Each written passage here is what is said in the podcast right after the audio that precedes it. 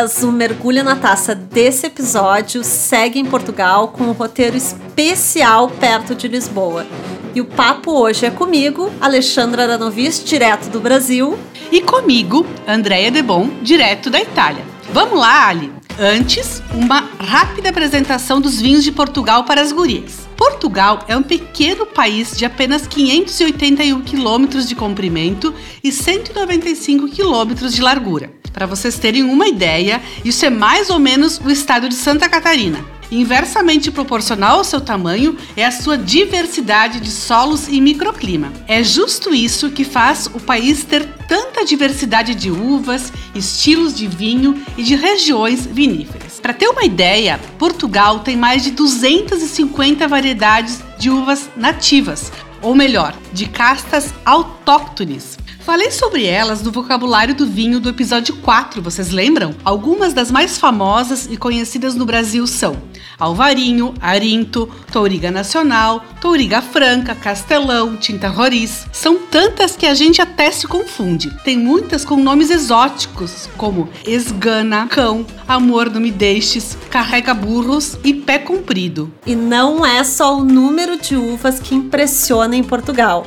Esse pequeno país tem nada mais, nada menos do que 14 regiões vinícolas demarcadas. A mais famosa, é claro, a gente ouve falar muito dessa região, é a do Porto e Douro.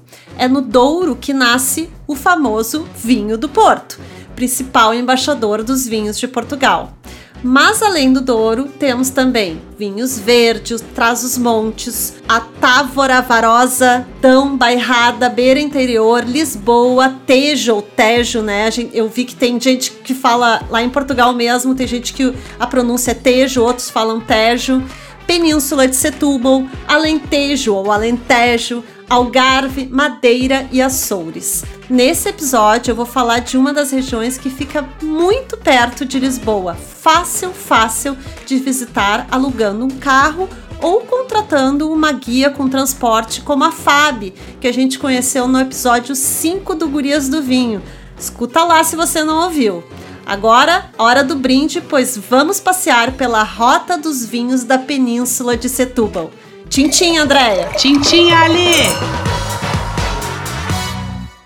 Então, a Rota dos Vinhos da Península de Setúbal está situada ao sul de Lisboa, nos concelhos de Palmela e Setúbal principalmente. A distância de carro a partir de Lisboa de algumas vinícolas é em torno de 38 quilômetros. Nossa, mas é muito perto, né, Ali? A gente pega um avião, muito. cai rapidinho em Lisboa, dá para fazer um bate-volta, não é mesmo? Sim, mas aí é que tá. Dá para fazer o bate-volta, mas eu acho que vale a pena programar pelo menos uma noite por lá. E o motivo é que não tem só vinho nessa região. Essa região tem serra e mar. Anotem, gurias. Guardem esse nome, Serra da Arrábida. Eu nunca tinha ouvido falar. Tu já ouviu falar das praias da Serra da Andréia? Não, não, nunca ouvi falar. Devem ser lindas, né? Sim, são, são assim, ó, a paisagem incrível. Eu nunca tinha visto. E assim, tu sai da vinícola em 20 minutos tu tá na, tu tá na praia. Praias mais desertas, isoladas. Bom, eu nunca ouvi falar desse lugar, Ali. O que eu ouvi falar é de um vinho da região da Península do Setúbal, que é o Moscatel de Setúbal. chegou a degustar esse vinho por lá, Ali? Uh, gostou? Como é que é? Assim, conta pra gente. Pois é, Andréia, eu não só degustei muito esse vinho, como eu voltei apaixonada pelo Moscatel de Setúbal. E olha que eu não sou fã de vinho de sobremesa, hein? É que eu acho que assim como o Douro tem uma estrela que é o vinho do Porto, Setúbal deve ter a sua estrela que é o Moscatel de Setúbal, certo? Certíssima. Apesar da região não estar restrita ao Moscatel de Setúbal, o território deve muito a sua fama a ele. O Moscatel de Setúbal é sim a grande estrela desse roteiro. É um verdadeiro néctar dos deuses, é um vinho licoroso que fica melhor ainda com os doces portugueses e principalmente com uma torta que é feita nessa região, que é a torta de azeitão, que é uma torta com laranja e a harmonização fica perfeita. Ah, com certeza. Consegui até imaginar o gostinho. Não, é assim, sensacional. Eu voltei apaixonada. Além do famoso moscatel de Setúbal, eu descobri nessa viagem que a Península de Setúbal elabora outro vinho licoroso e que está cada vez mais premiado, que é o moscatel roxo. Que são quase irmãos essas duas bebidas, é. Nossa. é. Enquanto o moscatel de Setúbal é amarelo, aroma cítrico e meio assim caramelo, o roxo é mais escuro e muitas vezes com um perfume assim de rosas. Ambos são, é claro, vinhos licorosos. E todas essas vinícolas fazem o moscatel de Setúbal ou o moscatel roxo? Quase todas têm pelo menos um rótulo de moscatel de Setúbal, principalmente o de Setúbal.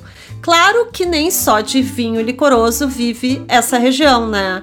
A casta principal é uma que tu já falou ali no início desse podcast, que é o Castelão, dominante nos principais vinhos tintos de palmela. Também entre as tintas, eu acho que eu posso citar a Turiga Franca, a Turiga Nacional, Trincadeira, Alicante Boucher, entre outras. E das brancas. Sabe que eu nunca tinha ouvido falar da Toriga Franca também. Sério? É parecida com a Toriga Nacional. A verdade, fica muito difícil às vezes da gente distinguir, porque eles usam muito blend, né? Eles eles têm, é, eles têm poucos uhum, vinhos Portugal, sim. de só da Turiga da Turiga Nacional sim, eles têm. Os vinhos varietais. É, o da Turiga uhum. Franca eu acho que eu não tomei nenhum varietal dessa dessa dessa uva. Dos brancos já é mais Eles usam mais para corte, talvez. Eles usam é, eles usam muito vinhos para corte. Branco também, eles usam muito corte, né? Apesar de que Arinto, que eu ia citar para branca, que eles têm então, Arinto, Moscatel de Setúbal, a roupeiro, viozinho e a alvarinho são muito utilizadas. E eu vi que tinha arinto já estava se usando para um varietal.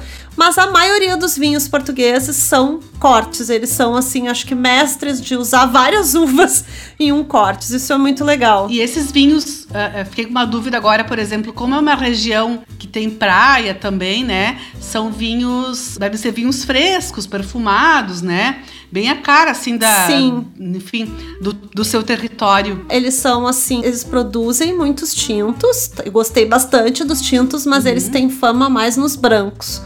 É, porque tem, eles têm uhum. os rios, né? O Sado e o Tejo. E eles têm também o mar, essa uhum. proximidade com as praias, com o mar. Então, os vinhos brancos deles, uhum. eu destaco os, esses vinhos, né? E quais vinícolas chegou a visitar por lá, ali nesse roteiro? Sei que tem algumas bem conhecidas dos brasileiros por lá, né? Como a Ermelinda Freitas, uh, a Bacalhoa e a vinícola que faz o vinho periquita, que agora não, não me lembro como é que se chama ali. Pois é, poucos brasileiros lembram do nome da vinícola. Lá ela é muito famosa. A gente só lembra do periquita porque é um vinho que é vendido há muito tempo no Brasil. É muito, muito famoso mesmo. O nome da vinícola é José Maria da Fonseca e é uma das maiores vinícolas de Portugal. Junto com a Bacalhoa, uhum. são as duas mais famosas dessa região de azeitão que fica bem pertinho de Lisboa. E foi lá que eu iniciei uhum. meu roteiro eu acho que muita gente visita Azeitão, né? Que é a terra dos queijos. Além dos vinhos, os queijos são muito famosos de Azeitão os, e os doces. Ai, que delícia! Uhum. Uma, é uma vilinha pequena e bem bonitinha, assim, sabe? Gostosa de visitar, cheia de coisas boas. Eu que amo gastronomia. Além do vinho, né? Ela tem o famoso queijo do azeitão, a torta de azeitão que eu voltei apaixonada. Uhum. E o choco frito, que parece chocolate, só que não. O choco frito é uhum. uma espécie de fish and chips, né? Que nem de Londres, que tem de o peixe com as batatas uhum. fritas, só que ele é. O choco é uma espécie de uma lula local da praia deles lá. Então eles fazem esse prato uhum, e eu uhum. adorei. Com vinho branco, então achei o vinho branco da região melhor ainda. Nossa, uma maravilha. E os queijos, digamos, são queijos mais macios, assim, não são queijos, digamos, mais envelhecidos, não, são queijos eles frescos. são queijos de leite de ovelha muito bons esse queijo de azeitão, bem cremosos assim, a gente passa, é maravilhoso. E essas duas vinícolas que são muito famosas lá, que é a José Maria da Fonseca e a Bacalhoa, que é um nome que os brasileiros conhecem muito, né? uhum, né? Também conhecem. São uhum. muito próximas, fáceis de fazer uma. Fiz, eu fiz a degustação e a visita guiada. Uhum, e o que eu mais gostei mesmo é que tu saindo de lá dessa degustação, que eu fiz tudo de manhã cedo, almocei por lá no, no azeitão, comi o famoso choco frito. E aí, logo depois que eu saí da Bacalhoa, que a gente ficou sabendo que tinha um mirante para essas praias isoladas da Serra da Rábida, a gente pegou o carro e disse: Não, vamos ver isso. E a gente foi pro mirante, 20, 25 minutos. A gente tava ali diante de uma paisagem, uhum. assim, um mar transparente adorei, amei, assim, muito legal. Ai, que show! E, e aí tu, tu disseste que tu chegou, tu dormiu então nesse, uh, nessa região, chegou a, a, a, ver um hotel, ficou numa pousada? Então, esse é, por isso que eu disse, né, eu acho que vale a pena, porque a hospedagem para mim foi no ponto alto desse roteiro, né? Foi dentro de uma vinícola menor e familiar em Palmela, perto também ali da de Azeitão. A vinícola se chama Quinta uhum. do Piloto não é bem um hotel, tá? É um alojamento estilo guest house. Achei bem legal a proposta, porque é uma propriedade antiga da vinícola uhum. e eles restauraram parte dessa propriedade, montaram como se fosse uma casa, assim, para hóspedes, né? Tem três, hóspedes, três uhum, quartos, uma suíte, cozinha, quarto, uma área gostosa para fazer uma refeição na rua. E aí tu abre um portãozinho e tu tá na, na vinícola. E aí nessa vinícola tem um deck incrível tem uma vista do pôr do sol. Que show! Muito legal. Com um dia limpo, como foi o nosso pôr do sol, dava para ver Lisboa, que eu achei inacreditável. A gente enxergava a ponte lá, Vasco da Gama, de Lisboa, e até se com um olho bom até o Cristo lá de Lisboa. Uhum. Nossa, que lindo. Fizemos a degustação também na Quinta do Piloto no outro dia de manhã e numa vinícola muito próxima ali, que é a Venâncio da Costa Lima. Essas duas vinícolas, para mim, uhum. foram os melhores moscatéis de Setúbal e Roxo que eu provei, por isso que destaco essas duas, né? Em Palmela, ali também pertinho da Quinta do Piloto, tem um ponto imperdível e que eu achei sensacional, que resume a rota dos vinhos da península de Setúbal e acho que é um exemplo até para outros roteiros de anoturismo. É a Casa Mãe o nome do lugar. Ca Casa Ca Mãe seria, digamos, a mãe de todas as vinícolas. Pois é, resumindo, é mais ou menos isso. É um excelente local para iniciar o roteiro, aliás. Eu não comecei por lá, mas eu também indico começar por lá, porque a Casa Mãe da Rota dos Vinhos da Península de Setúbal, ela funciona como loja, café e wine bar. Ela apresenta os vinhos, né? Tem todos tem tem estantes, né, com todos os vinhos. Tu pode pedir, tu pode degustar lá se tu quiser. E não só os vinhos, tem produtos regionais da Península de Setúbal. Então tinha as tortas, tinha sorvete com os sabores locais, tinha o queijo, Aí tinha também essências, né? Outros tantos produtos, artesanatos. E além disso, ela é um centro de informações turísticas. Uhum. A partir de lá, tu pode montar o teu roteiro. E além de ser, né, ter loja desses produtos regionais, ela também é um centro de informações enoturísticas. O turista pode chegar lá uhum. e montar a partir de lá, ver o que está acontecendo, se tem uma programação especial no roteiro, né? Pode pedir para eles fazerem reservas de degustações. Claro, pode ter alguma programação artística. Eles têm programações de época, então Vindima tá acontecendo algumas programações e aí o turista pode agendar a partir desse local. Então, eu achei uma baita ideia para outros roteiros de enoturismo até de até no Brasil, né? A gente não, não vê um local assim. Não, com certeza. Eu acho que é, talvez eu acho que no Brasil falte um pouco, uh, talvez um, um, centro de informações que agregue um pouco tudo, assim, né? Que a pessoa possa fazer uma micro degustação de alguns produtos típicos e, e aqui tivesse alguém que pudesse dar uma ajudinha para elaborar um, um roteiro de um dia, de dois dias, né? Eu acho que é legal. E nesse espaço dá para degustar os vinhos também? Sim, tu pode degustar e eu achei legal isso, que tu pode visualizar, né? Então eles têm assim painel assim com todas as garrafas de moscatel da região, quer dizer, todas ou a maioria, vinhos rosés, uhum. vinhos tintos, né? Marcas, tá por estilo de vinho e por marcas. Então aí tu tem uma ampla visão de quem, quem, quem é que faz parte ali do roteiro, quem é que tá. Então isso eu achei interessante. Eu não sei, Alice, se é nessa região da Península do Setúbal que tem as vinhas plantadas na areia, é isso? Sim, isso é muito legal. Sabe, tu sabe tudo, né, Andréia? Meu Deus do céu. Não é em toda a região, mas em parte dela, parte dessa região, na área rural, principalmente ali eu vi, foi em Fernando Pó, que tem as famosas vinhas plantadas na areia. Eu nunca tinha visto as vinhedos na areia né? Achei muito legal. Não, E uhum. para essa região que eu visitei mais duas vinícolas nessa região da rota, eu achei interessante também a estrada até lá, que é linda, porque a gente também outra coisa que a gente ouve muito falar que são as, os sobreiros, né? Para quem não sabe, os sobreiros são as árvores que se extrai a cortiça para fabricação das rolhas. A gente eu só tinha visto sobreiros em fotos na internet, né? Então, na estrada Aham. para ir até Fernando Pó, a gente vê muitos sobreiros, daí tu tem uma noção. E aí, eu chegando em Fernando Pó, eu visitei a Casa Ermelinda Freitas, que é uma vinícola também que chega a muitos rótulos dessa vinícola aqui no Brasil e em Portugal a gente encontra muitos vinhos deles no supermercado, né? Bons, né? De preços a partir de 3, incríveis 3 euros, né? Vai de 3 a vários euros. E também pertinho da Ermelinda tem a Fernão Pó. E aí foi na Ermelinda que eu vi, eles têm uma sala muito interessante que mostra como é essa essa extração da cortiça, né, do sobreiro, dá pra ver bem direitinho, achei bem interessante. Sim, que é um processo também incrível, porque o sobreiro ele demora anos, Sim. né, para poder se fazer a extração.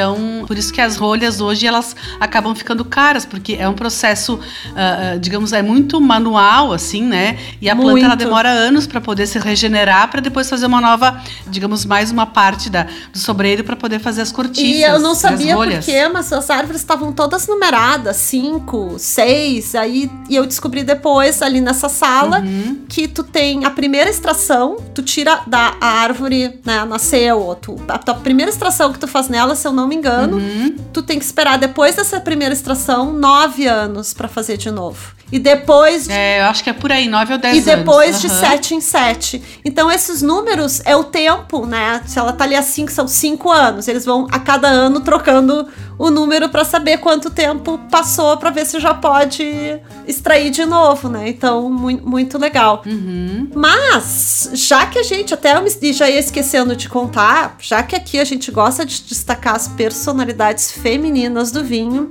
vale um super parênteses aqui para Casa Ermelinda Freitas, que tem no comando uma mulher que eu adoraria ter entrevistado aqui no podcast, quem sabe no, no futuro, né? Uma mulher de muita personalidade que transformou a vinícola na maior produtora de vinhos dessa região. Ela se chama Leonor Freitas. é, Nossa, que show! e atualmente são 22 milhões de litros de vinho por ano. E o grande sacada também dela, além de, de tudo isso, foi fazer vinhos. Ela tem, eles têm uma visão que eu achei muito legal. Eles fazem vinhos para todos, né? Eles que tiveram essa, essa sacada de fazer vinhos de 3 euros, eles querem fazer um bom vinho para um público que não tem ou querem estar de, de 3, 5 euros, como um vinhos mais de 40 euros, né? Eles têm esses dois. Eles, então, eles têm muitos rótulos, muitos. Eles têm uma parede de rótulos, é impressionante o número de rótulos, né? Sim, nossa, e, e 22 milhões de litros de vinho é vinho, hein, é por vinho, ano. É vinho. Ela deve fazer um trabalho incrível, assim. Acho que porque vale a é- pena colocar no Google Leonor Freitas pra ver quem ela é, sabe? Que show! Então, né, vamos dar o nosso brinde à, à Leonor, né? Essa nossa produtora de vinhos de Portugal que faz tanto sucesso por lá e que vale a pena a gente conhecer, né, vamos. Ali? Vamos lá? Tintim, André. Tchim, Bom, Ali, eu acho que vamos pular aquela nossa dica destino e vinho e viagem, né? Porque, pois todo esse nosso episódio teve um destino, vinho e viagem, que foi a Península, Rota do Setúbal de Portugal, né? Verdade. O que, que eu tu acha, acho, Ali? né? Eu acho que eu só falei de destino, vinho e viagem muito nesse episódio. E esse é apenas um dos roteiros de vinho de Portugal tem para se descobrir, porque são vários, né? É, então quem sabe nos próximos podcasts a gente vai apresentando os diversos roteiros que a gente tem pela Europa, pelo Brasil, seja Portugal, seja Espanha, seja Itália, seja a o nosso Brasil que é tão grandioso e que o enoturismo tanto está crescendo, né, Ali? Que é a minha paixão, né? Tu sabe. Tu sabe muito mais de vinho que eu, mas eu acho que eu. Tu também tá sabendo, tô aprendendo muito de enoturismo aí, mas pra mim, assim, a- eu acho que eu me apaixonei Uhum. Depois antes pelo pelo, vinho, enoturismo aham. e depois pelo vinho, né? Né? Foi, eu me apaixonei pelo vinho por causa do enoturismo. É. Acho que acontece com muita gente. Com certeza. É, eu acho que talvez as pessoas saem para fazer um passeio e acabam descobrindo vinho, nunca mais conseguem sair desse mundo, né, Ali? E nós, eu acho que somos prova, prova real eu disso, vejo né? muita gente assim. E hoje transformamos o nosso trabalho nisso, né? Hoje nós trabalhamos com vinhos e com enoturismo. Então é, é um setor assim que ele é apaixonante. Bom, Ali, como a gente não vai então falar de destino, vinho e viagem, uh, fala pra gente um vinho que tu mais gostou dentro do nosso quadro Bebi, Gostei, Indico. Eu acho que eu falei vários ali, tá? Mas primeiro o Moscatel de Setúbal, sem dúvida. Eu acho que tem que perder o preconceito com o vinho doce, porque eu tinha, né? E, e a gente tem que saber a hora de, de provar ele, que, que esse vinho é perfeito com sobremesa, uhum. ainda mais portuguesa. E como é a região do queijo de azeitão, feito com leite de ovelha, que nem eu falei, né? Eu acho que eu amei os brancos de castas locais, né? Uhum. Que é com as castas Arinto, Viozinho, Ropeiro, Loureiro, enfim. Eu amei os brancos e eu não, não citaria um ou outro. Eu acho que são. Uhum. Experimentem, né? Escolham o favorito. Eu gostei de vários, mas eu gostei dessas castas Arinto, Viozinho, Ropeiro. Normalmente, que nem eu falei, são blends, poucos são varietais. Sim, normalmente são, são, são blends, né? Difícil. Eu tava pensando, né? É, não são, digamos assim, uh, quando tu acaba visitando o roteiro de enoturismo, eu acho que tudo tudo se completa, né? Quando tu tens a oportunidade de chegar numa região, num território pequeno e poder degustar o queijo local, a sobremesa local, com os vinhos locais, isso transforma a viagem, né? E eu acho que é isso que faz muito. mais sentido, assim, que deixa o enoturismo tão Sim. gostoso, né, Ali? Eu também acho. É, gosto muito disso. E qual seria, Ali, o vocabulário do vinho deste episódio com o tema Portugal? Já falamos no episódio anterior sobre os vinhos verdes. E agora? Pois é, eu pensei muito e achei que melhor do que eu acho que eu queria dar uma dica. Uhum. Não é bem um vocabulário, mas é a dica dos vinhos, já que a gente falou tanto do Moscatel de Setúbal, que é sobre vinhos licorosos, que também são chamados vinhos fortificados ou de sobremesas. São uhum. os vinhos doces. Portugal tem o vinho da Madeira, né, o Porto e o Moscatel de Setúbal todos excelentes e famosos, né? São praticamente o cartão de entrada uhum. dos vinhos portugueses. E como eu falei, muita gente tem esse preconceito com os vinhos doces, eu já tive, mas aí é mais do que o vocabulário que eu disse, é uma dica é preciso degustar eles na hora certa, uhum. tá? Os portugueses, eles degustam esses vinhos como um aperitivo antes da refeição. Eu vi muita gente me indicando isso, mas mais ainda com a sobremesa. Eu acho que tem que finalizar sempre uhum. com um docinho português e a sobremesa e aí vocês vão se abrir para esses vinhos. Então, não é bem um é um vocabulário dica. Sabe que aqui na Itália, assim, essa questão que de beber o vinho de sobremesa, eles também curtem e eles harmonizam com queijos. Então, a sobremesa são diversos tipos de queijos e que tu podes harmonizar com o vinho de sobremesa, né? Então dá essa quebra na harmonização e que fica uma delícia, assim. Então dá para ser até um vinho de sobremesa, um, licoroso, com um, uns queijinhos mais, até mais picantes. Eu acho que também fica legal como sobremesa. A gente não fazia o podcast, eu fiz essa, essa sobremesa contigo lá em Flores da Cunha, tu te lembra? No restaurante da Escola Ai, de Gastronomia. Sim, aham, uh -huh, sim. Que tem esse foco italiano e a sobremesa eu pedi e veio esse vinho. Não, não sei se era Não um era fortificado, fortificado mas ele era, era feito com uvas uvas pacificadas. Uhum. Pacificadas, exatamente. Que ele uvas fica um pouquinho mais encorpado, assim, né? Gosto mais fica ainda. um toque mais adocicado, mas é, era um vinho na ocasião feito com uvas pacificadas, no estilo vinho Amarone aqui da Itália. Bom, então fica a dica, né, Ali? Finalize a sua refeição em Portugal com um vinho licoroso, ou no Brasil também, né? Se tiver a oportunidade de comprar um moscatel do Setúbal, né, para ter em casa e para servir em casa para a família, eu acho que é acho que é bem legal, né, Ali? E se for no Brasil, finaliza com o nosso. Ah, também tem isso, espumante né? Espumante moscatel, né? Também tem isso, porque no Brasil temos o espumante moscatel, mas nós temos excelentes vinhos licorosos no Brasil também. Diversas vinícolas fazem, então é só olhar no, no portfólio dessas vinícolas. Várias fazem também uh, moscatéis, né? Digamos, uh, vinhos licorosos elaborados com a, com a uva moscatel. Bom, né, Ali? Então estamos finalizando este episódio especial sobre Portugal, sobre o roteiro Vinhos do, da Península do Setúbal. E quem quiser saber mais sobre esse roteiro de Portugal, tem dicas lá no caféviagem.com, né, Ali? Sim, tá tudo lá no site caféviagem.com, no Instagram do Café Viagem e agora aqui no podcast Gurias do Vinho. Um recadinho final aí para as gurias. Se vocês estão gostando do conteúdo aqui das Gurias do Vinho, compartilhem com as amigas e também deem um follow lá no Spotify em Gurias do Vinho.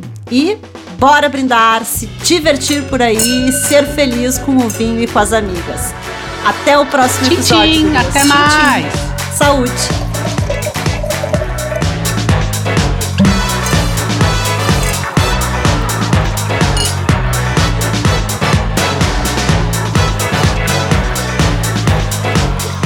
Gurias do Vinho é uma produção América Podcast.